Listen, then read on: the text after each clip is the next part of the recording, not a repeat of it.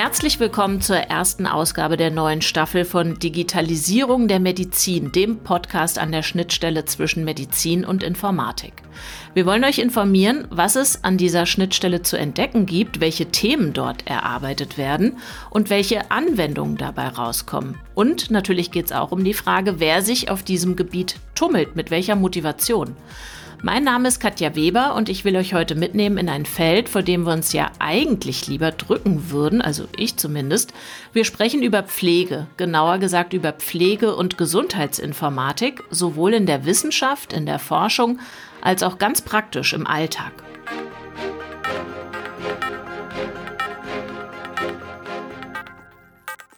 Bei steigender Lebenserwartung ist es nicht sehr realistisch davon auszugehen, dass wir, dass unsere Eltern oder unser Freundeskreis unberührt bleiben von der Notwendigkeit, gepflegt zu werden oder Pflege zu organisieren. Was passiert in diesem Bereich? Welche Probleme und welche Lösungen gibt es da? Das werden uns zwei Akteurinnen berichten, die durch unterschiedliche Brillen aufs Thema schauen. Ursula Hübner ist Professorin für medizinische und Gesundheitsinformatik und für quantitative Methoden an der Hochschule Osnabrück. Seit Mitte der 80er Jahre arbeitet sie an medizininformatischen Verfahren. Da war ich noch zehn Jahre von meiner ersten E-Mail-Adresse entfernt. Begonnen hat Ursula Hübner ihre Karriere als Psychologin und ich will natürlich von ihr erfahren, wie ihr Weg hin zum Arbeitsbereich Krankenhausinformatik war. Aber sie kann uns auch sagen, woran im Bereich digitale Pflege gearbeitet wird, was gut klappt und wo noch Entwicklungsbedarf besteht. Aber wir müssen auch besprechen, in was für eine Gesellschaft diese Entwicklungen eingesetzt werden sollen. Wir sind eine alternde Gesellschaft, wie es ja immer heißt, was bestimmte Zugänge oder vielleicht auch Ausschlusskriterien im Umgang mit digitalen Anwendungen mit sich bringt. Wer braucht was? Wer kann was bedienen? Und haben alternde oder alte Menschen da eigentlich auch ein Wörtchen mitzureden bei der Entwicklung solcher Tools? Solche Fragen stellt sich Claudia Müller. Sie hat die Junior-Professur IT für die alternde Gesellschaft an der Universität Siegen inne. Ihre Karriere begonnen hat sie als examinierte Krankenschwester, dann folgte ein Studium der Kulturanthropologie, Geschichte und theoretischen Medizin. Mit ihr will ich ebenfalls klären, was sie persönlich antreibt und was wir als Gesellschaft ihrer Forschung nach brauchen und was nicht. Loslegen möchte ich aber mit Ihnen, Frau Hübner. Schön, dass Sie die Zeit haben, sich heute mit mir zusammenzukabeln.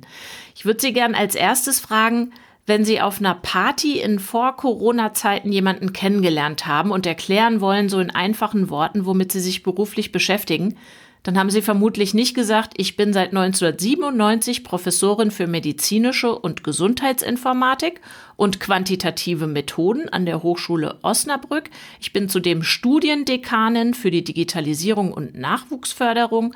Ich leite die Forschungsgruppe Informatik im Gesundheitswesen und das Labor Advanced Applications an meiner Uni. Deswegen ganz simpel gefragt, womit beschäftigen Sie sich beruflich? Ähm, ja, Frau Weber, Sie haben vollkommen recht. Das ist natürlich der absolute Horror, wenn man so starten würde. Also ich versuche immer den Bezug zur Praxis herzustellen und zu sagen, dass Informationen ja schon immer lange vor der Digitalisierung im Zentrum standen, dass Menschen sich immer mit Informationen beschäftigt haben und ich beschäftige mich nun damit, dass diese Informationen elektronisch und digital werden und das für das gesamte Gesundheitswesen, für alle Berufe, aber auch für die Pflege. Gibt es ein konkretes Tool, an dem Sie gerade arbeiten, an dem Sie mir das, wenn wir auf der Party ins Gespräch kämen, noch mal genauer erklären könnten? Also das Tool oder das Werkzeug, das natürlich allen dann sofort in den Sinn kommt, ist die Dokumentation. Also wenn wir elektronische Informationen und Daten zur Verfügung haben, dann können wir sehr viel mehr tun, als wir jetzt zurzeit tun können und mehr, als wir in der Vergangenheit tun konnten.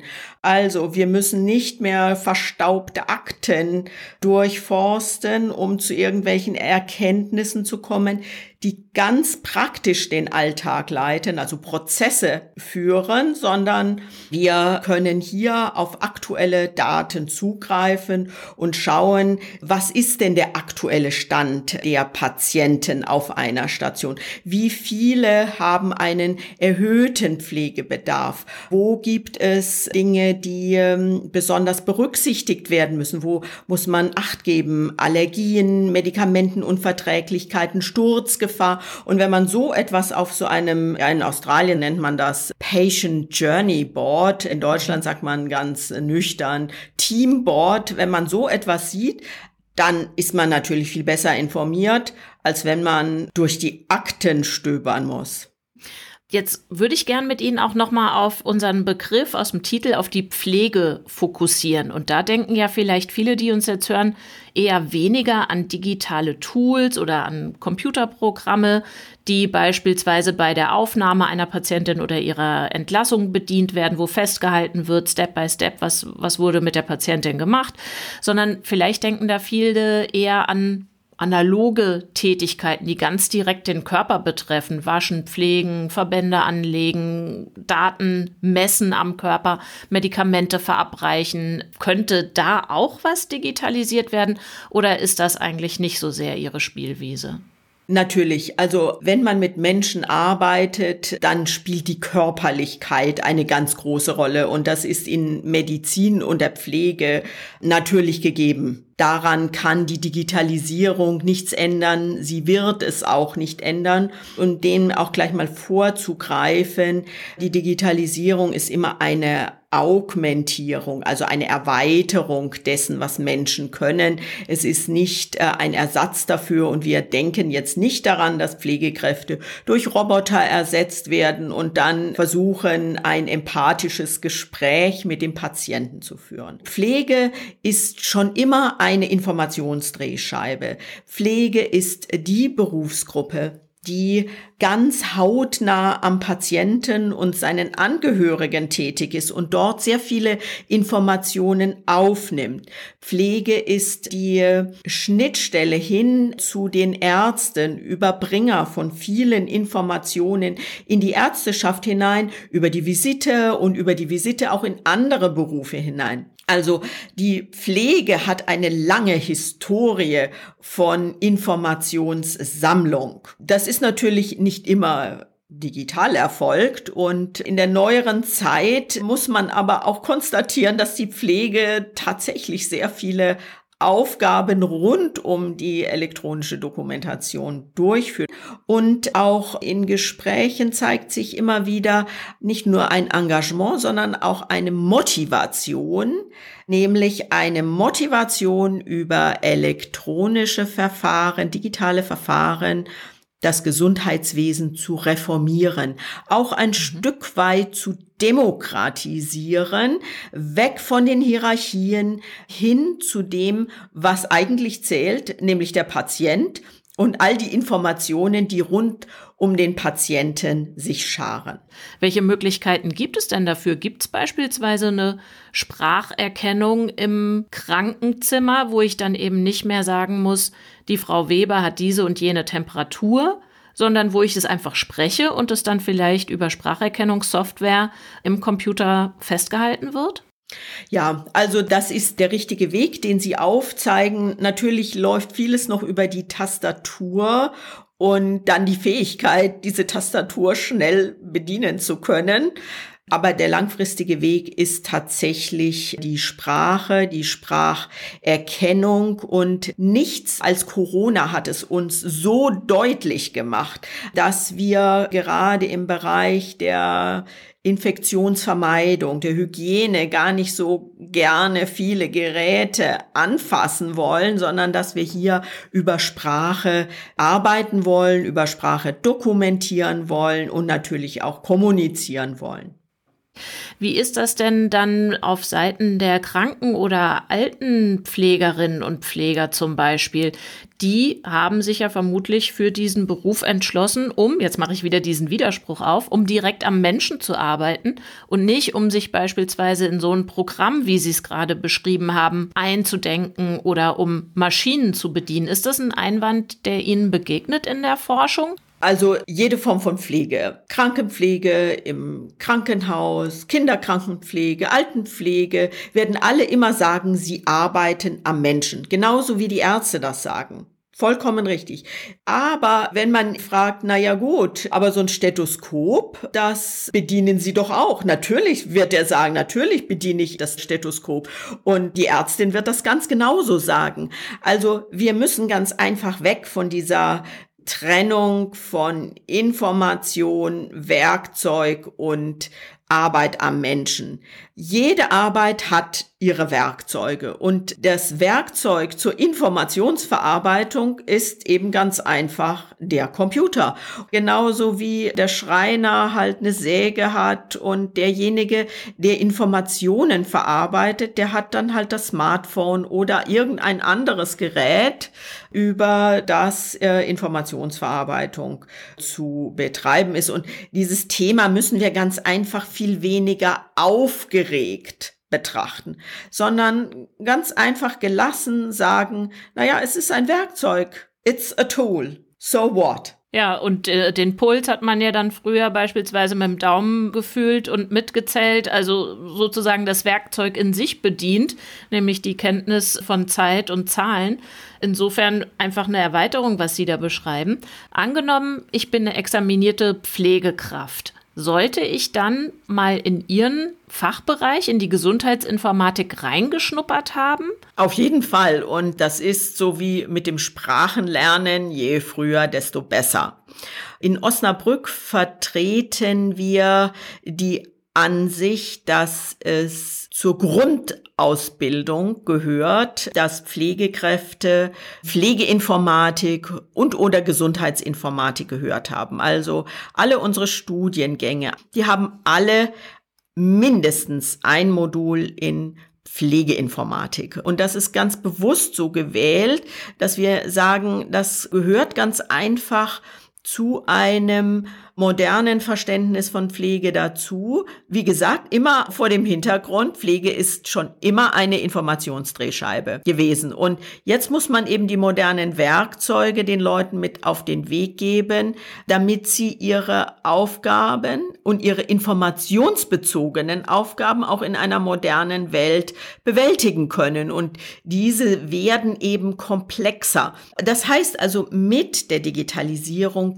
ändert sich die Welt, die Prozesse, das Verständnis, die Möglichkeiten. Ich habe hm, bereits das Stichwort Augmentierung genannt, also Erweiterung der Möglichkeiten im Wesentlichen durch Vernetzung. Also das ist einer der ganz großen Themen, nicht nur im Gesundheitswesen, aber dort natürlich auch. Also Vernetzung heißt dann auch die Vernetzung von Pflegekräften im Krankenhaus und im ambulanten Bereich. Also das große Thema Entlassmanagement ist ja eine der Baustellen von Gesundheitsinformatik. Sie merken schon, ich atme tief, weil es tatsächlich eine große Baustelle ist.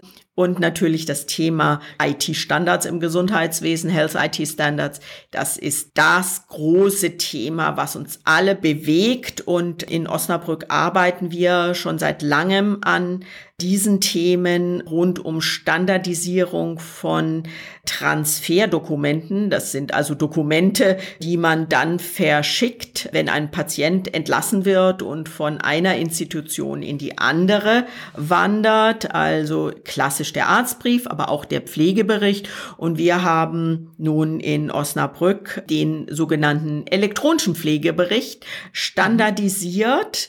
Das heißt, wir haben im Vorfeld lange daran gearbeitet, dass wir einen Konsens schaffen konnten in der Gruppe der Pflegekräfte und dabei hat uns der Deutsche Pflegerat geholfen, zu einem einheitlichen Bild zu kommen, was denn ein solcher elektronischer Pflegebericht enthalten soll. Und auf der anderen Seite ist es natürlich die Beschreibung eines Informationsmodells, also das, was dann alles in Richtung Informatik geht. Wie müssen die Daten standardisiert sein, aufgearbeitet sein? Welche Terminologien müssen dahinter gelegt werden?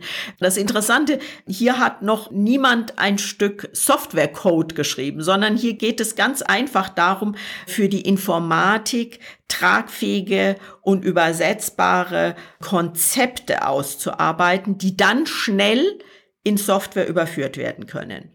Gibt es denn in deutschen Krankenhäusern zum Beispiel eine Struktur, innerhalb der das Personal Wünsche äußern kann oder Entwicklungen initiieren kann? Sie haben ja gesagt, Ihnen hat noch nie jemand ein Stück Code geschrieben, sozusagen als Vorschlag. Aber sicherlich haben ja Ärztinnen und Pfleger konkrete Ideen aus dem Arbeitsalltag, wo sie denken, Mensch, hier würde mir eine Erweiterung meiner Fähigkeiten, darüber reden wir ja, digital gestützt weiterhelfen.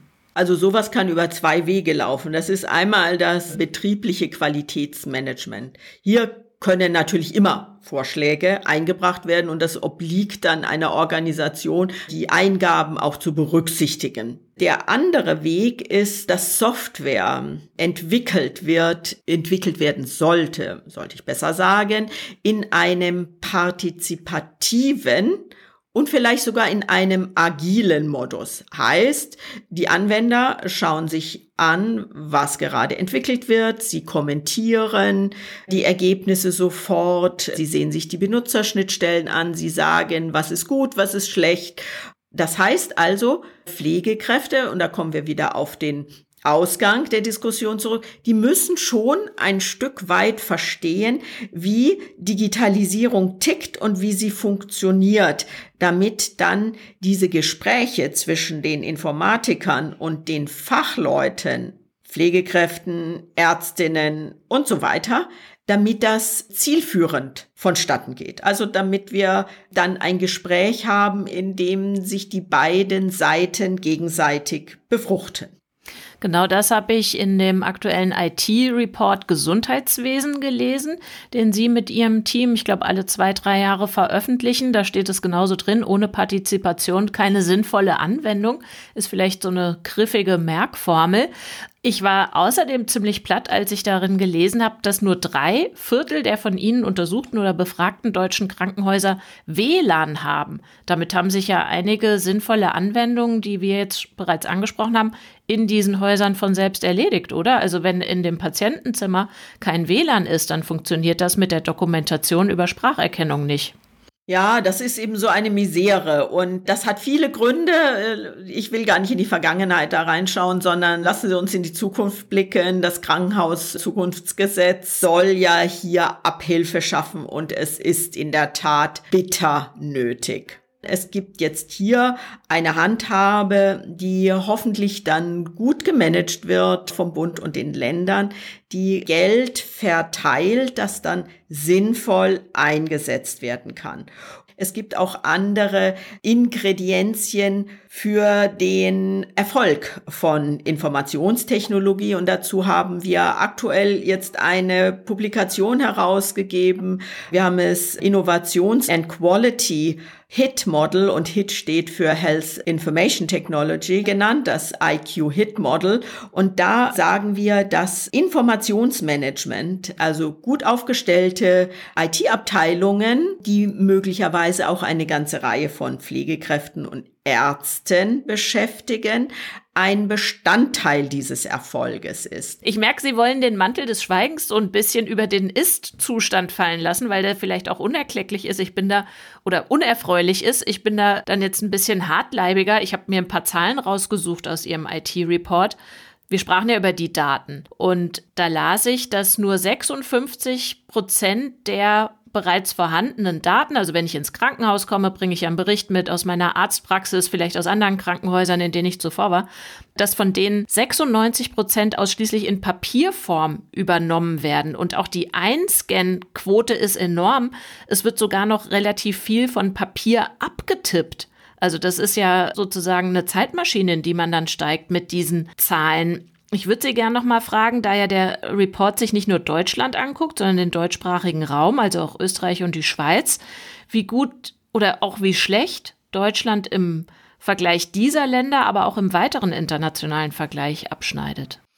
Ja, das ist natürlich ein Kapitel, in dem die deutschen Krankenhäuser nicht in allen Bereichen reüssieren. Ja, so ist es. Man kann da in die Vergangenheit schauen. Man muss aber auch immer betrachten, dass wenn ein Bereich wie die Krankenhäuser über lange Zeit ausgetrocknet wurden, dann kann man keine hochperformante IT dort verlangen. Und Sie sprachen den Bereich Aufnahmemanagement an. Das ist sozusagen das Gegenstück zu Entlassmanagement. Das ist nun etwas, was nicht nur in der Hand der einzelnen Organisation liegt, sondern das große Ganze im Blick hat. Und hier schauen wir eben sozusagen auf die nationale E-Health-Strategie, sprich die Telematik-Infrastruktur im Gesundheitswesen. Diese hat ja nun eine sehr bewegte Historie hinter sich gebracht und wir hoffen jetzt mit der sogenannten elektronischen Patientenakte, die über die Krankenkassen bereitgestellt werden soll und die darin enthalten medizinischen Informationsobjekte, die sogenannten MIOS ein Weg gefunden wird, genau an dieser Stelle die Schnittstelle zu gestalten zwischen Aufnahme und Entlassung. Und hier kann man auch wieder nicht die einzelnen Organisationen abstrafen und sagen, wie schlecht seid ihr denn? Es ist ganz im Gegenteil sehr erstaunlich, wie viel die deutschen Krankenhäuser erreicht haben, obwohl sie gar keinen Rückenwind hatten und ganz viel Wind ihnen entgegengeblasen wurde. Das ist so wie wenn man auf dem Deich Fahrrad fährt und der Wind von der falschen Seite herkommt. Mhm. Also sie haben da sehr viel erreicht. Sie haben ja äh, jetzt, glaube ich, sehr nachvollziehbar dargestellt, woran Sie arbeiten und wo die Baustellen sind, wo es langgehen müsste. Jetzt würde ich gerne nochmal mit Ihnen sozusagen über Ihren Weg rein in die Gesundheitsinformatik, in die Krankenhausinformatik sprechen. Ich habe es eingangs, glaube ich, erwähnt, dass Sie Psychologie studiert haben mit einem Schwerpunkt auf Hirnforschung. Wo und wie oder an welcher Wegmarke ist dieser Aspekt Digitalisierung oder vielleicht in der damaligen Terminologie eher Informatik dazugekommen? Woher kam das Interesse? Ja, das begann im ersten Semester. Also das brachten Sie schon mit sozusagen? Ja, also Psychologie ist ein Studiengang, der sehr methodisch orientiert ist, der sehr datenorientiert ist, empirisch orientiert ist und von daher braucht man Werkzeuge, wie man mit diesen Daten und diesen vielen Daten umgehen kann.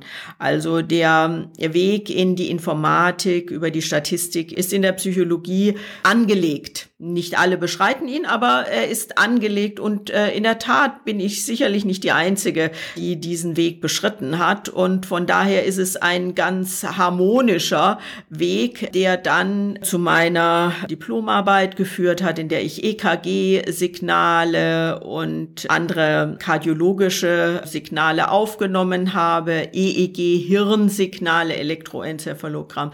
Und diese vielen Daten damals zu einem Thema der der wahrgenommenen Luftverunreinigung durch Industrieabgase, dass diese Daten ja ausgewertet werden müssen. Und es gibt nicht immer Werkzeuge dafür. Also man muss das selber äh, in die Hand nehmen. Man muss selber Daten auswerten und äh, Datenauswertungsprogramme schreiben.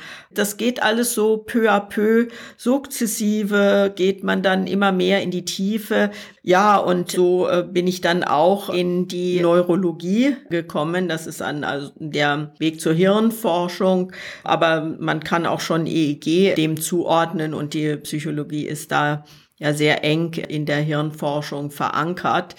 Ja, und dort gibt es dann nicht nur bioelektrische Signale, also zweidimensionale Signale, dann gibt es dreidimensionale Signale, das sind dann Bilder, die müssen auch ausgewertet werden und hier gibt es spannende Verfahren, um im Gehirn bildlich darstellen zu können, welche Areale aktiv sind. Das interessiert mhm. alle möglichen Leute. Das interessiert die Psychologen, das interessiert die Neurologen, das interessiert die Linguisten, also alle, die irgendwo mal ins Gehirn rein hinschauen wollen, interessiert diese Art und Weise der Informationserschließung. Also Sie sehen, es ist ganz harmonisch erfolgt. Es klingt so, als ob das immer Hand in Hand, Schritt für Schritt vorangegangen ist auf diesem Pfad. Es gab aber natürlich, Sie hatten, Sie haben es ja auch gerade angesprochen, Sie hatten unterschiedliche wissenschaftliche Positionen inne, aber es gab ja auch immer wieder bei Ihnen Ausflüge in die Wirtschaft. Wie würden Sie denn diesen Wechsel zwischen den Sphären beschreiben? Oder ist es vielleicht gar keiner, dieser Wechsel zwischen akademischer Welt und Forschung und der Forschung beispielsweise bei einem Computerhersteller? Ja, also die Welt in der Industrie ist natürlich eine andere. Da gibt es andere Regeln, da weht ein anderer Wind. Das heißt nicht, dass in der Akademie kein Wind weht, aber es ist eben ein anderer Wind, der in der Industrie weht, der sehr stark zielorientiert ist, sehr stark an kurzfristigen Ergebnissen orientiert ist. Und das ist eine gute Schule, durch die man geht für das eigene Leben. Inhaltlich war es eigentlich kein äh, Bruch, äh, weil die Dinge, die ich in der Universitätsklinik durchgeführt habe, auch dann genau später in der Industrie fortsetzen durfte im Rahmen von europäischen Software- und Entwicklungsprojekten. Also das war auch wieder ein gradueller, homogener Übergang. Er hat mich so ein bisschen weg von den Geräten geführt, mehr zu den Datenbanken. Das ist tatsächlich so. Also wenn man so will, die Zeit in der Industrie hat mich dann weg vom Computertomographen hin zu letztlich auch Big Data gebracht, also großen Daten, auch Textdaten, die dann eben auszuwerten sind.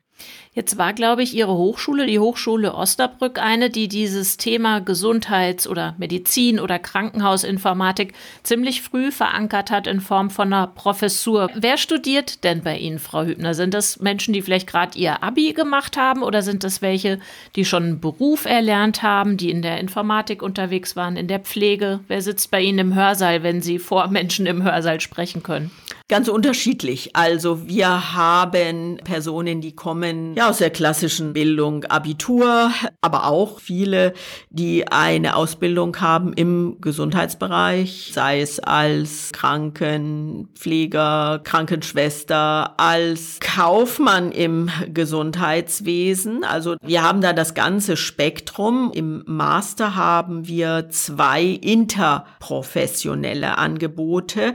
Ein Angebot Angebot, was mehr in Richtung Management geht und das andere geht mehr in Richtung der Gesundheitsberufe. Dann haben wir einen Master, der als Master of Business Administration angeboten wird. Hier haben wir zusätzlich noch Ärzte und Pharmazeuten mit an Bord und wir haben dann aber noch die andere Schiene, nämlich die Wirtschaftsinformatik, die bei uns betriebliches Informationsmanagement genannt wird und dort haben wir so die Informatiker. Und hier muss man natürlich anders vorgehen und hier muss man quasi ein Stück weit erst das Gesundheitswesen lehren und dann zeigen, wie kommt die Informatik in das Gesundheitswesen. Umgekehrt bei den anderen Studiengängen können wir das Gesundheitswesen und Kenntnisse in dem Gesundheitswesen ganz einfach voraussetzen und müssen dann mehr in die Informatik reingehen, nicht mit dem Ziel, die Leute dann zu Programmierern auszubilden. Jetzt würde ich gerne nochmal, Sie sagten ja, Sie würden viel lieber nach vorne gucken als zurück. Jetzt würde ich Sie tatsächlich gerne mal um diese Vision und diesen Ausblick bitten, im Idealfall. Wie wird die Digitalisierung der Pflege, der Krankenhäuser, der Pflegeeinrichtungen, wie wird die in zehn Jahren beschaffen sein? Haben Sie da ein Bild vor Augen? Ja, eine Hoffnung. I have a dream. Das Gesundheitswesen sollte als lernendes Gesundheitswesen aufgestellt sein. Und Lernen bedeutet ja immer Feedback und Feedback-Schleifen, also ausgehend von Daten, die den Ist-Zustand beschreiben. Die Erkenntnisse tragen dazu bei, dass Wissen geschaffen wird. Dieses Wissen wird in die Praxis überführt, dort implementiert und diese neue Praxis erzeugt wieder neue Daten, die wieder ausgewertet werden und über die neues Wissen erzeugt wird. Also wir haben ein Gesundheitswesen, das nach dem Prinzip funktionieren würde, Patientenversorgung, Datenauswertung und Forschung gehen hier Hand in Hand. Und ein solches Gesundheitswesen kann auf einer lokalen Ebene implementiert werden als lokales lernendes Gesundheitssystem. Es kann auf einer nächst höheren Ebene in einer Gruppe von Krankenhäusern implementiert werden. Es kann auf nationaler Ebene implementiert werden oder auch transnational. Und wenn wir unser Gesundheitswesen und auch die Pflege an dieser Stelle mitnehmen und einbeziehen in einen solchen Kreislauf, werden wir Nutzen stiften. Wir werden die Daten, die bienenfleißig dokumentiert werden, auch tatsächlich zum Einsatz bringen und das hoffentlich in Echtzeit. Ursula Hübner, herzlichen Dank für Ihre Zeit heute und für Ihre Überlegungen. Dankeschön, sehr gerne. Soweit also zur Arbeit der Krankenhausinformatikerin. Jetzt will ich noch mal genauer aufs Thema Pflege und Alter fokussieren. Welche Kompetenzen brauchen oder haben pflegebedürftige Menschen oder ältere Personen, um digitale Anwendungen selbst zu nutzen? Und welche Anwendungen sind überhaupt sinnvoll? Wer designt die denn überhaupt? Das möchte ich mit Claudia Müller besprechen. Claudia Müller ist Professorin an der Kaleidos Fachhochschule Schweiz in Zürich am Institut Careum Gesundheit und zum anderen hat sie die Juniorprofessur IT für die alternde Gesellschaft inne an der Universität Siegen. Und sie ist die stellvertretende Vorsitzende der Kommission, die im vergangenen Jahr den bis dahin achten Altersbericht der Bundesregierung vorgelegt hat, mit einigen Empfehlungen an die Politik. Schön, dass Sie da sind, Frau Müller. Herzlich willkommen. Dankeschön. Guten Tag. Sie beschäftigen sich ja mit der Frage, wie IT beschaffen sein muss, die gebrechliche Personengruppen unterstützt oder aber vielleicht auch die Personen, die diese Personen pflegen.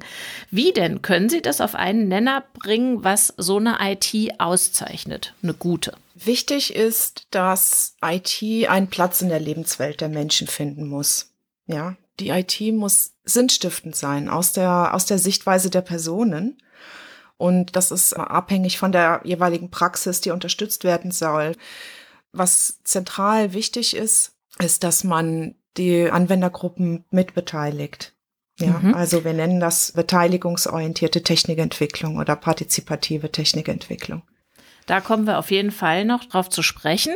Aber nochmal äh, zu dem Punkt, den Sie gerade nannten, nämlich es muss in die Lebenswelt passen, in das, was diese Technik überhaupt leisten soll.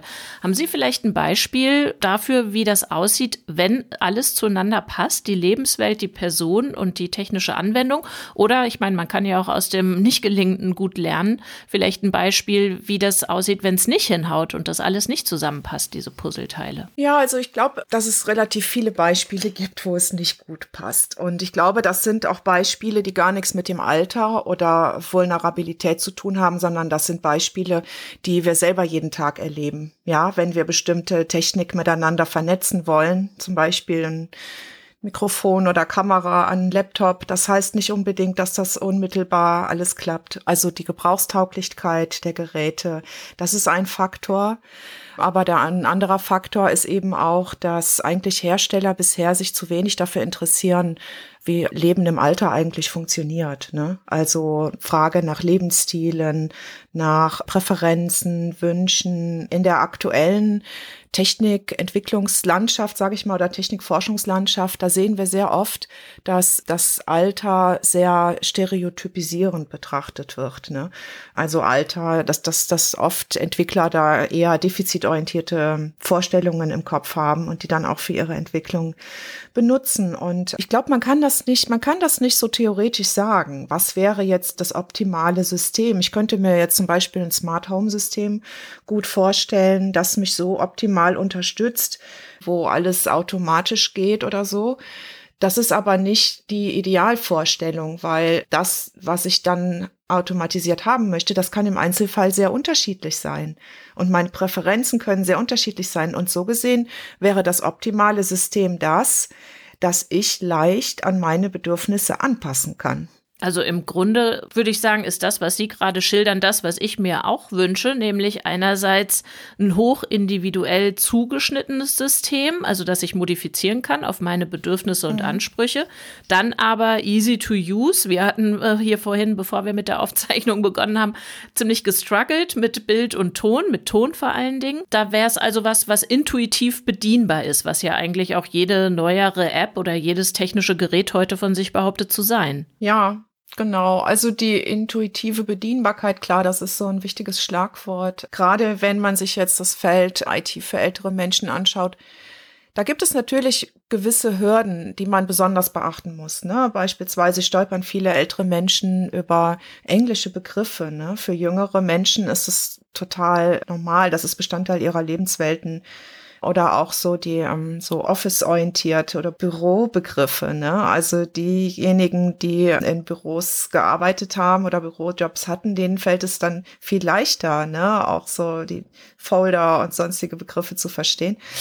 Aber gerade das Englische, das ist so ein Punkt, ne, was, was vielen auch Unbehagen dann verursacht, ne, und wo wir eigentlich Menschen, eine ganz große Gruppe Menschen ausschließen da Sie über Exklusion und Ausschließen sprechen. Ich habe ja vorhin den achten Altersbericht angesprochen, an dem Sie mitgearbeitet haben. Daran fordern Sie ja mit Ihren Kolleginnen und Kollegen auch explizit ein Grundrecht auf Digitalisierung, auch im Alter. Geht es da genau darum, diesen Ausschluss zu verhindern, indem das als einklagbares Recht formuliert wird?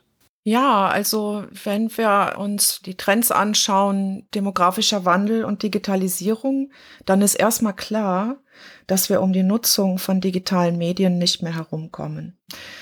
Wenn Sie sich gerade zum Beispiel auch Trends angucken oder Entwicklungen im ländlichen Raum, ja, Schrumpfungsprozesse, soziale Strukturen wandeln sich und so weiter. Wir haben Dörfer heute schon in Deutschland.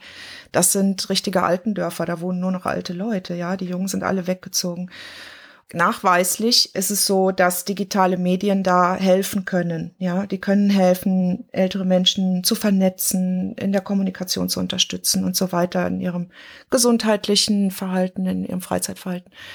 Es ist einfach notwendig, dass für alle Menschen ein gleichwertiger Zugang zur Nutzung von digitalen Medien bestehen muss. Ne? Und das sind eben Fragen, geschlechtsbezogene Fragen muss man sehr gut beachten. Das sind aber auch bildungsbezogene Aspekte, das sind einkommensbezogene Aspekte. Und was uns in der Altersberichtskommission wichtig war, ist, dass äh, kein Mensch aufgrund dieser Kriterien ausgeschlossen ist. Also wenn ich mir das nicht leisten kann, einen Internetanschluss, da muss ich da Unterstützung bekommen. Ne? Und das ist eine Empfehlung auch im Altersbericht, dass das eben auch in die Sozialgesetzgebung mit aufgenommen wird. Jetzt kenne ich tatsächlich Seniorinnen und Senioren, deren letzte technische Neuerung im Haushalt war ein Faxgerät. Da war Schluss. Danach passierte nichts mehr.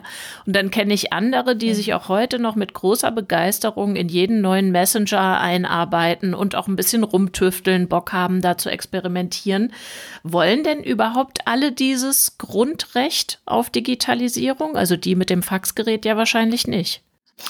Ja, also einmal haben wir auch in der Altersberichtskommission uns darauf geeinigt, dass es auch ein Recht auf Nichtnutzung geben muss. Es darf niemand gezwungen werden, nur also über digitale Medien zu kommunizieren. Also alle öffentlichen Angebote etc., die müssen auch analog zugänglich sein, ja, zumindest noch für eine gewisse Zeit. Ja, es mhm. muss eine Übergangsphase geben. Und ja, dann ist eine andere Idee eben als Antwort auf Ihre Frage, dass es eben ganz unterschiedliche Interessen und Präferenzen gibt. Ja, und so wie das für jüngere Leute auch ganz klar ist, dass es eine Vielfalt von Geräten, von Apps und so weiter gibt und jeder kann sich die aussuchen, die er oder sie mag, ja.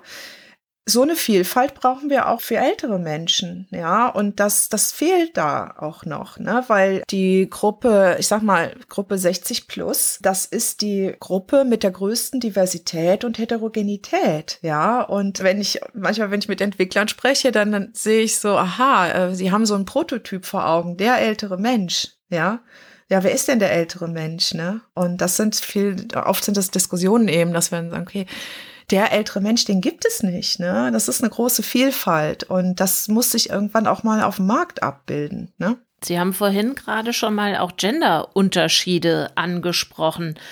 Also mein Eindruck ist, ich hatte ja vorhin dieses Beispiel von dem Haushalt, wo das Faxgerät das letzte Ding war, was reinkam, und das andere Beispiel, in dem der Senior, ein Mann in dem Fall, sich äh, ganz gerne beschäftigt mit neuen Tools. Mein Gefühl ist, das lässt sich auch hochrechnen. Also bei älteren Menschen sind vielleicht Männer genau die, die ein bisschen stärker den Hang haben zur Technik, die technikaffin sind, die vielleicht auch, Sie sprachen das vorhin an, aus dem Erwerbsleben ganz anders schon vorbereitet sind für für den Umgang damit.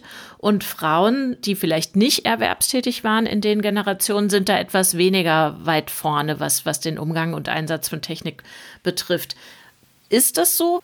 Also ich denke, dass das ist heute definitiv noch so, ne? Aufgrund der, der klassischen Rollenverteilung sind das bestimmte Aneignungsprozesse, die sich da abbilden, die man da sieht. Allerdings wenn Sie sich Studien anschauen zu Lernangeboten, zu digitalen Medien. Also beispielsweise, es gibt da die Bundesarbeitsgemeinschaft der Seniorenorganisationen, abgekürzt BAXO. Das ist eine Organisation, die sich für Belange von Senioren einsetzt und eben auch ganz stark das Digitalisierungs- und Digitalkompetenzthema auch verfolgt.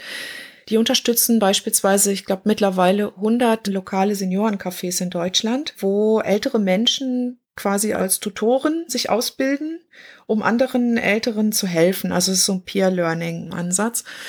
Und da kommen auch ganz viele Frauen hin. Also, mhm. und warum? Weil das Lernen und Kennenlernen von digitalen Medien zwar natürlich eine Motivation ist, aber auch das Zusammenkommen, das sich treffen, das Miteinander reden. Ich höre ganz oft, dass es auch wichtig ist, dass es da zwar die Computer gibt und auch die Trainings und so, aber dass es eben auch, dass der Kaffee und wichtig ist und die Süßigkeiten und der Kuchen, die auf dem Tisch stehen und ja, das soziale Miteinander. Und es ist auch so, dass also Frauen sich dann auch am Ende äh, leichter tun, mit dem Lernen, wenn es darum geht, auch nachzufragen, ja, und auch zu sagen, okay, das habe ich jetzt nicht verstanden, das müsst ihr mir noch mal erklären und so, ne? Das sind dann ganz interessante Prozesse. Da sind eigentlich die Frauen vorne. Da haben Frauen die Nase vorne und ähm, ich habe das selber auch schon erlebt, dass Männer auch manchmal ihre Frauen vorschicken. die dann äh, rausfinden müssen, wie Skype funktioniert, damit er zu Hause mit den Enkeln skypen kann. Ja, genau. Okay. Das heißt, Sie würden sagen, die Lernprozesse müssen immer sozial und gemeinschaftlich sein. Also irgendwelche, keine Ahnung, Videotutorials. Guck dir das hier mal eine Viertelstunde an, dann beherrschst du äh, die Anwendung. Das zieht nicht. Also es muss ein physisches Zusammenkommen geben. Ja, also es gibt ein Fach, das sich mit dem Lernen und Lehren im Alter beschäftigt. Das ist die Geragogik. Und die Studien in dem Bereich weisen eigentlich darauf hin, dass das Lernen im Alter überwiegend ein soziales Lernen ist, ja. Und das gilt insbesondere für das Kennenlernen und Erlernen digitaler Medien weil es einfach nicht damit getan ist, zu wissen, was ein bestimmtes Tool kann oder was ich damit tun könnte, sondern die Geschichten sind wichtig, dass ich höre, wie andere das nutzen oder welche Ideen haben denn meine Nachbarn vielleicht. Man muss ja auch mit beachten, die digitale Welt, die entwickelt sich permanent weiter. Ne? Also man muss auch eine Strategie eigentlich zur Hand haben, um mit diesem permanenten Wandel, mit dem permanenten Fluss auch zurechtzukommen. Ne? Und da ist auch ein, ein großes Kapitel ja im Altersbericht zum Thema Heranführung an digitale Medien. Und da ist die Empfehlung, dass es wohnortnahe niedrigschwellige Lernmöglichkeiten geben muss. Da ist eben die Idee, ich muss eigentlich in meinem Nahumfeld die Möglichkeit haben, da muss es Workshops oder vielleicht auch mal Vorträge geben, wo mir Sachen, die ich sehe, wo die mir erklärt werden und wo ich auch in den Austausch gehen kann. Ne? Wichtig wäre auch, dass es ganz unterschiedliche Formate gibt, dass es Leute gibt, die mir an meinem eigenen Gerät Sachen erklären, aber wo ich auch in den Austausch gehen kann. Ich höre gerade so viel über Pflegerobotik oder so. Ne? Das sind so abstrakte Themen, mit denen, die man quasi so um die Ohren gehauen bekommt. Aber ich muss ja auch eine Möglichkeit haben, da mit, mit Menschen drüber zu reden und mir selber auch eine Meinung zu bilden. Sie haben ja eben auch Thema Ungleichheit angesprochen. Der Bildungsstand ist natürlich da auch ein ganz wichtiger Punkt. Also diejenigen Menschen, die gute hohe Schulbildung haben, hohen Schulabschluss oder Studienabschluss, das sind meistens die, die sich auch ähm, Kurse suchen können. Das sind ja die klassischen VHS-Kurs-Teilnehmerinnen und so. Ne? Die können schon ganz gut für ihre eigene Bildung sorgen. Wir müssen uns mehr um diejenigen kümmern, die vielleicht auch nicht so positive Lernbiografien haben. Ne? Und wir hören das ja viel, auch so meine eigene Großmutter auch viel erzählt, dass Erziehung in den 40er, 30er, 40er Jahren keine positive Pädagogik war, sondern ne, eher Schwarzpädagogik. Und das ist, das ist auch ein Teil der Lernkultur. Damit muss man sich auseinandersetzen. Also Lernen selber kann ein Stigmatisierungsthema sozusagen werden. Ne? Und ähm, wo dann viele erstmal so reagieren und sagen, jetzt bin ich schon so alt geworden ohne dieses komische Handy und jetzt brauche ich es auch nicht mehr. Ne? Und das ist oft schon die erste sehr, sehr hohe Hürde. Jetzt würde ich da tatsächlich gern noch mal genauer drauf fokussieren, wenn Sie versucht haben, ältere Menschen einzubinden, sozusagen in die Entwicklung. Darum geht's ja. Also was braucht ihr und wie soll das funktionieren? Was sind da für Anwendungen bei rausgekommen und welche Lernsettings haben Sie entwickelt, um überhaupt diesen Bedarf mal zu erfragen? Was wir entwickelt haben, ganz unterschiedlich.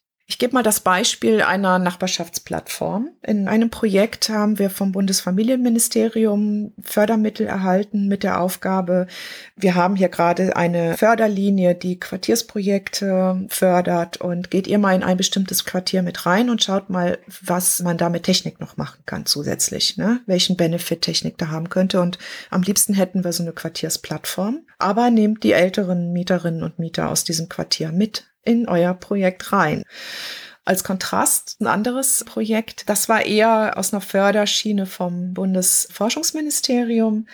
Und da ging es um künstliche Intelligenz im Prinzip, ja, in Gesundheitsanwendungen. Also die Idee war, wir können den Alltag, die Wohnung mit einer Vielzahl an Sensoren ausstatten und die produzieren Daten und wir möchten intelligente Software entwickeln, die aus diesen Daten eine sinnvolle Informationsbasis zusammenstellt. Zum Beispiel über den Gesundheitszustand oder Bewegungsdaten, ähm, Ernährungsdaten und so weiter. Ne? Und die Idee war, wenn wir mehr Daten haben, können wir mehrere Sachen miteinander korrelieren und andere Arten von Informationen über den Alltag haben und dann dem älteren Menschen da möglicherweise helfen das ist natürlich, und das ist ein totales Zukunftsthema gewesen. Ne? Und es war auch eigentlich klar, dass das jetzt nicht so unmittelbar in ein fertiges Produkt mündet. Ne? Also das ist erstmal wichtig zu verstehen. So, der Reifegrad kann sehr unterschiedlich sein.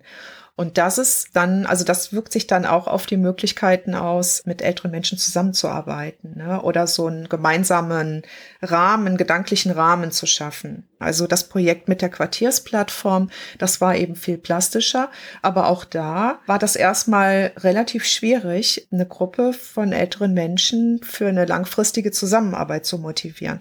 Was wir oft erleben ist, dass viele, also meistens, wenn man Menschen fragt, nach einem Interview bittet oder so, ne, gerade für unsere Studierenden auch, die brauchen Interviews im Rahmen ihrer Masterarbeiten und so weiter. Dann sind Menschen eigentlich immer freundlich und wollen helfen und machen das, gerade auch ältere Menschen.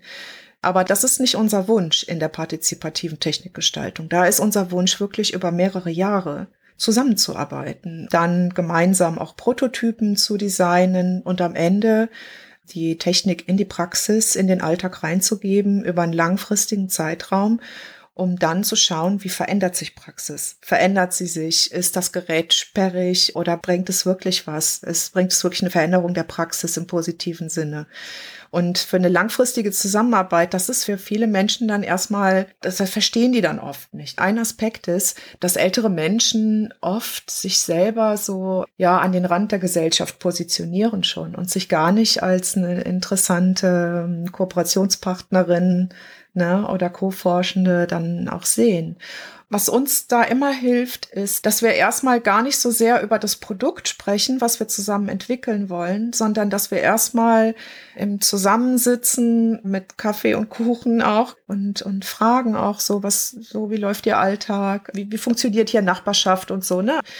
Und haben dann erstmal immer so Optionen aufgezeigt. Ne? Also wenn jemand jetzt irgendwie erzählt hat, ja, meine Kinder wohnen so weit weg, dann war das naheliegend, mal Skype aufzumachen auf dem Tablet so, ne? Oder was oft so als Ersteinführung sozusagen ist bei Leuten, die bisher kein Smartphone haben und so, ist Fotos zeigen. Also wenn man über den Alltag spricht, dann kommt es ganz schnell, dass die Fotos ausgepackt werden. Ne? Das sind meine Kinder, das sind meine Enkel, das war auf dem bei diesem Fest, Weihnachten und so weiter.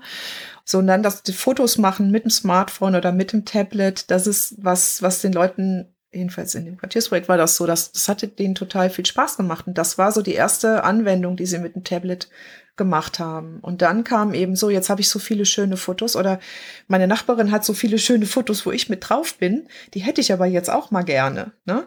Ja, und dann haben wir eben über bestimmte ähm, Formate dann gesprochen. Ja, wie könnt ihr denn jetzt die Fotos austauschen? Ne? Also es war wirklich so ein ganz praxisorientierter und in der Praxis verankerter Weg der Sinnstiftung, ne? der sinnstiftenden Nutzung, wo die Leute wirklich lange Zeit hatten, mehrere Monate, um erstmal Schritt für Schritt sich mit Internet Internet, mit den Geräten und mit dem Internet auch wirklich auseinanderzusetzen. Und das ist auch wichtig. Also diesen Weg, das ist eine wichtige Voraussetzung für das partizipative Design am Ende. Also wenn wir Menschen fragen, wenn wir wirklich mit denen Prototypen diskutieren und über Menüs sprechen und über, wie soll die App aufgeteilt sein, in welche Bereiche und so weiter, da muss ja erstmal ein Grundverständnis davon sein, was, was ist überhaupt das Internet? Wo kann das für mich interessant sein? Und das war sehr spannend. Also ich zitiere immer ganz gern eine ältere ältere Dame, die total äh, viel Gefallen dann an dem Umgang mit dem Tablet gefunden hatte.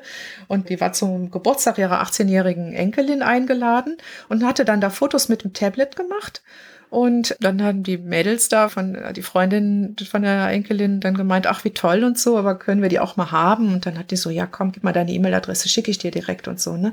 Und dann waren die alle ganz geflecht, ne, dass eine 85-jährige Dame da so eine, so cool mit dem umging.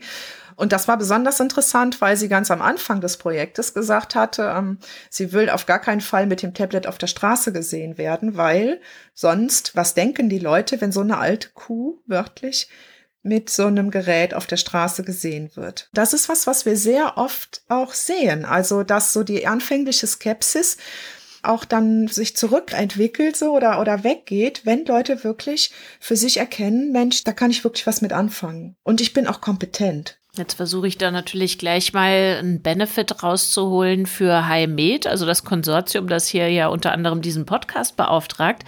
Die bieten zum Beispiel auch Lehrmodule an für Studierende, also in Sachen Medizininformatik dann beispielsweise. Und künftig, das ist in Arbeit, soll es auch Angebote geben für die interessierte Öffentlichkeit, also für Bürgerinnen und Bürger, für Patientinnen und Patienten. Vielleicht gibt's ja dann doch irgendwie so ein How-to, so ein, zwei, drei Tipps, die Sie aus Ihren Erfahrungen geben könnten, wenn solche Lernmodule entwickelt werden für eine breite Öffentlichkeit, die wenig oder zumindest recht unterschiedliche Vorbildung im Feld hat. Was würden Sie sagen? Worauf kommt es dann an? Also ich glaube, was ich ganz wichtig finde, ist, dass wir community-basierte Ansätze, also das Ansätze des sozialen Lernens sind wichtig, aber auch narrative Ansätze. Ich glaube, wir brauchen mehr Geschichten. Wir brauchen mehr Vorbilder auch und Geschichten darüber und mehr Diversität auch, ja. Also nicht immer die Geschichte des 93-jährigen Super-Users, ja, oder der 60-Jährigen, die sich absolut wehrt oder so.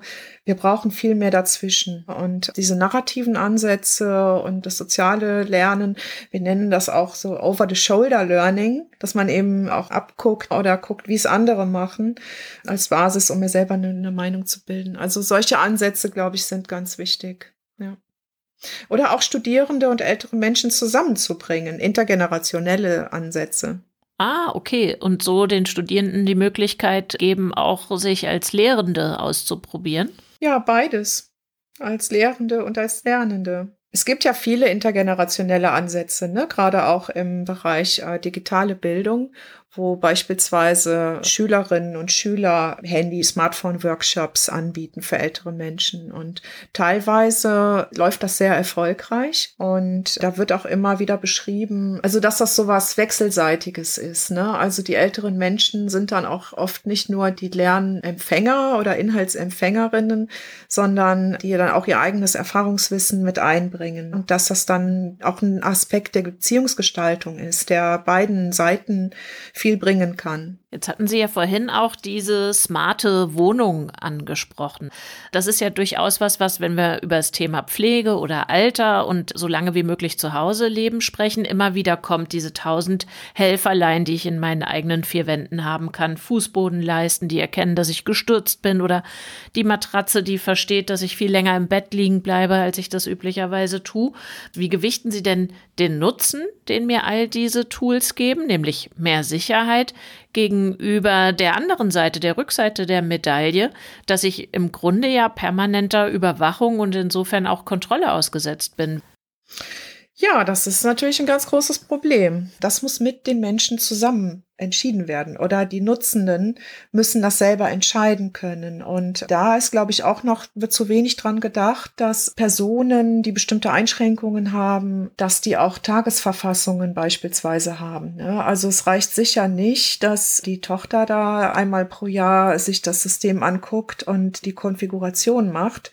Und dann ist das da ein für alle Male so. Ne? Es gibt viele Beispiele, gerade, Sie haben gerade die, die Matratze genannt. Es gibt da viele Studien, Studien zu, dass dass da ganz viele Fehlkonfigurationen gibt und dass also ich eine Studie letztens gelesen, da gab es eben auch so ein Alarmsystem und die Dame sollte sich bis es war wohl auch mit ihr abgesprochen worden oder sowas, aber der Teufel, der liegt im Detail, ja, wie immer. Wenn sie dann länger schlafen wollte, dann ist sie einfach aufgestanden und hat dann diesen Knopf oder irgendwas betätigt und hat sich dann wieder ins Bett gelegt, ne? Also es gibt viele Geschichten darüber, dass dann die armen armen Leute, die dann diese Systeme haben, dass die dann so Umgehungskreisläufe beginnen einzurichten. Das zeigt eben auch, dass wir gerade auch was jetzt so Anwendungen der künstlichen Intelligenz und so angeht, dafür brauchen wir bestimmte Kriterien, wie wir überhaupt den Alltag verstehen, wie wir den Alltag sortieren.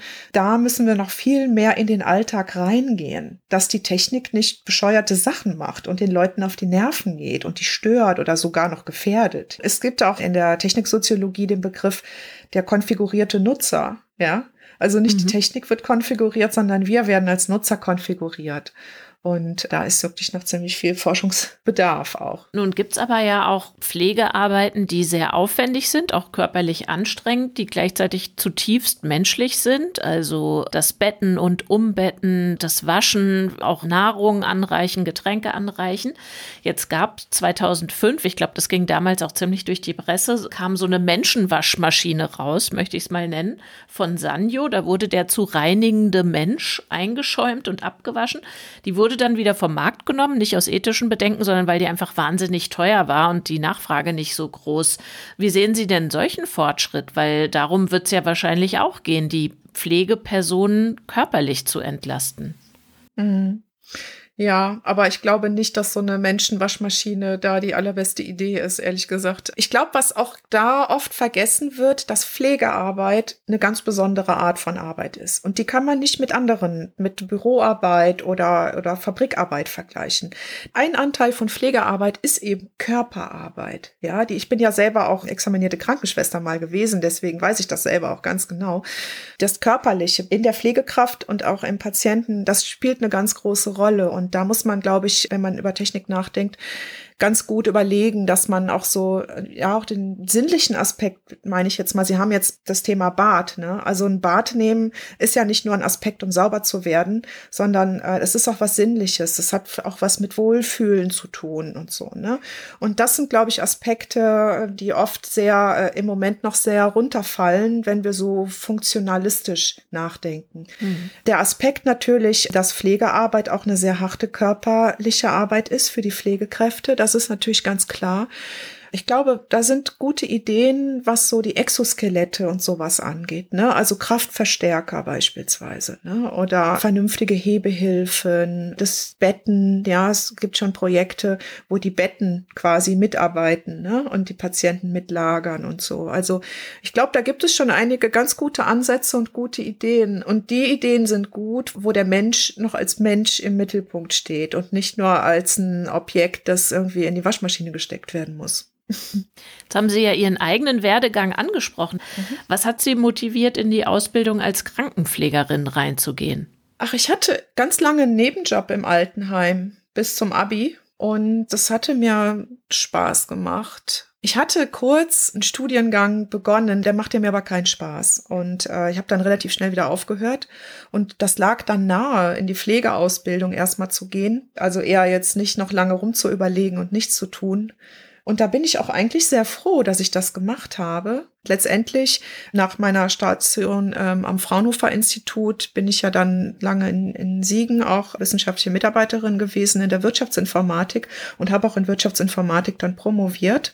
Und das sind eigentlich immer so meine drei wesentlichen Koordinaten, also der Pflege- oder Medizinbereich, dann die ja, Kulturwissenschaften, sozialwissenschaftliche Schiene und die Technik. Jetzt mhm. haben wir ja vorhin schon über Gender-Aspekte gesprochen bei der Techniknutzung. Jetzt, wenn mhm. wir das, die Felder, in denen Sie sich getummelt haben oder tummeln, nochmal so aufsplitten wollen, würde man ja sagen, der Pflegeberuf weiblich konnotiert. Ne? Wie ist das in Ihrem Forschungszweig? Ja, also die Informatik, das ist ja auch ein breites Feld, ne? Und es gibt ja viele Bindestrich-Informatiken, ne? Nennen wir das die Sozioinformatik oder Medieninformatik und so weiter. Und ähm, Studien zeigen eigentlich, oder wir sehen das auch an den, an den Hochschulen, eigentlich die Bindestrich-Informatiken, die anwendungsorientiert sind, ziehen Frauen an. Und das sehen wir auch bei uns. Wir haben ja in Siegen den Masterstudiengang Mensch-Computer-Interaktion. Und da haben wir, glaube ich, im Moment sogar mehr Frauen als Männer. Da sehen wir auch, wie sehr wir auch von der Diversität profitieren. Ne? Ähm, das ist ein internationaler Studiengang wo die Studierenden aus der ganzen Welt im Prinzip kommen. Ne? Und ähm, das ist auch was Tolles, dass wir von so viel Diversität da profitieren. Aber ich kann Ihnen sagen, so mein Erstzugang in die Informatikwelt damals in 2004 am Fraunhofer Institut, das war ehrlich gesagt eine harte Schule. Also da habe ich auch gelernt, ich muss hier als Frau ganz bestimmte Verhaltensmerkmale mir aneignen oder zumindest damit spielen, damit ich hier akzeptiert werde. Ja. Mhm. Und ja, es ist dann später besser geworden. Also es kamen mehr Frauen dazu und so die Unispiele sind meines Erachtens überwiegend noch sehr stark männlich. Und wir brauchen wirklich mehr Frauen auch in Führungspositionen auf Professorinnenstellen, damit sich das ändert. Da ist, also von mir muss ich leider sagen, ein sehr äh, niederschmetterndes Bild. Oh, wow, okay. Ich hätte gedacht, da hat sich dann doch vielleicht seit 2004, was Sie vorhin schilderten, einiges getan. Ja, also auf verschiedenen Ebenen schon. Ja, also insofern, dass wir eben, dass viele Studiengänge interessant, attraktiv werden für junge Frauen. Gerade eben was so die Mensch-Computer-Interaktion, ja, Human-Computer-Interaction, das sind auch viele Felder auch in der Industrie, die, glaube ich, wirklich, das sind tolle Bereiche, wo Frauen auch gute Jobs finden können, sich da auch entwickeln können. Aber die Haifischbecken, das sind immer noch männliche Mechanismen. Ich habe ja eingangs gesagt, Sie sind an zwei Hochschulen unterwegs. Wer studiert denn bei Ihnen? Sind das Menschen, die wie Sie damals aus einem Beruf, aus einer Ausbildung schon rauskommen? Oder sind das blutige Rookies, die tatsächlich jetzt sich gezielt für diesen Studiengang entschieden haben? Also der Studiengang Mensch-Computer-Interaktion, das ist ja ein Masterstudiengang. Und da bewerben sich Studierende, die einen Bachelorabschluss haben, ganz, ganz unterschiedlichen Fächern. Also eigentlich drei Bereiche. Der eine ist eben Informatiker, Ingenieure, ja, die sehr technischen Bachelor gemacht haben. Dann Sozial-, Kulturwissenschaften oder ja, wir haben auch dann so Wirtschaft, BWL orientiert. Also ich denke, der Studiengang ist sehr attraktiv, weil der eben gerade auch dann interdisziplinär ausgerichtet ist. Und es ist einfach ein Riesenfeld, ne, was auch immer wichtiger wird. Also gute digitale Anwendungen zu entwickeln und gute Interaktionen zu entwickeln. Also wir haben immer sehr viele Bewerbungen. Welche Jobs oder welche Berufsfelder haben die Studierenden denn vor Augen? Wo wollen die hin mit dem, was sie bei Ihnen lernen? Also was, ähm, also viele, viele unserer Studierenden landen beispielsweise in der Automobilindustrie. Ne? Mhm. Die Displays in den Autos oder auch das Thema selbstfahrende Automobile und so weiter. Das sind ja alles Themen, wo man Leute mit Schnittstellenkompetenzen braucht, ne? die sowohl ein technisches Verständnis haben, die aber auch verstehen, wie man die soziale oder soziokulturelle Einbettung der Systeme denken muss. Aber auch Unternehmen, die sich weitestgehend mit der Interaktionsgestaltung von digitalen Systemen beschäftigen. Das sind große Unternehmen, aber auch Versicherungen, Banken, also in allen Bereichen, wo es um Interaktionsgestaltung der Systeme geht, die in der jeweiligen Branche vertrieben werden, genutzt werden und so weiter. Ich hätte vermutet, Sie antworten jetzt ganz viele gehen in die Pflege, in irgendwelche Zusammenschlüsse von Pflegeeinrichtungen und so weiter, aber das scheint gar nicht so präsent zu sein. Naja, gut, es ist ja kein Pflege-HCI-Master. Mit der Pflege Pflege, es gibt Ideen, einen speziellen Master mit diesem Zuschnitt anzubieten. Aber bisher, ja klar, ich meine Unternehmen, die digitale Medien, also zum Beispiel Dokumentationsdienste für den ambulanten Pflegedienst oder sowas, ne, da werden unsere Absolventen wahrscheinlich auch landen. Aber das ist noch eigentlich ein recht, recht kleiner Bereich, aber der hat natürlich auch viel Wachstumspotenzial, das stimmt. Wenn Sie jetzt schalten und walten könnten, wie Sie wollen, wie sähe dann die ideale Pflege auch in digitaler Hinsicht aus für gebrechliche Menschen, für ältere Menschen? Also ich würde da ganz gerne mein Schweizer Projekt nennen. Das Thema ist sorgende Gemeinschaften, Caring Communities. Und der Blick wird dann nochmal erweitert, nämlich was passiert eigentlich im Alltag der Menschen mit Pflegebedarf zu Hause, zwischen den Zeiten, wo der professionelle Pflegedienst da war. Ne? Also der professionelle Dienst kommt morgens und abends, aber dazwischen haben wir auch Bedürfnisse, ja, soziale, kulturelle Bedürfnisse. Und wie können wir da eigentlich eine andere Brille aufsetzen?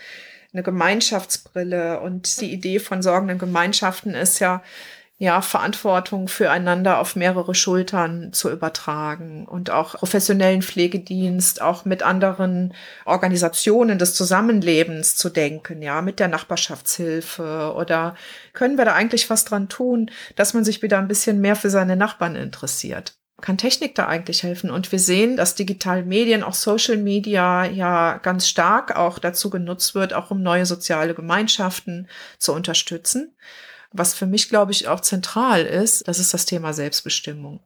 So, ich glaube, wir müssen einfach aufhören, zu viel über Menschen mit Pflegebedarf zu sprechen und wir müssen viel mehr mit den Menschen sprechen. Claudia Müller, haben Sie vielen Dank für Ihre Zeit heute und für Ihre Überlegungen. Gerne. Danke Ihnen. Das waren Ursula Hübner, Professorin für medizinische und Gesundheitsinformatik an der Hochschule Osnabrück und zuletzt gehört Claudia Müller, Juniorprofessorin im Bereich IT für die alternde Gesellschaft an der Universität Siegen. Mehr Informationen findet ihr auf digitalisierungdermedizin.de. Digitalisierung der Medizin ist eine Produktion von Haus 1 im Rahmen des Projektes HiMed. Am Mikrofon war Katja Weber, die inhaltliche Ausarbeitung lag bei Caroline Klempt aus dem Team HiMed Lehre, Redaktion Katrin Rönnecke, Schnitt und Musik Oliver Kraus. Vielen Dank für euer Interesse.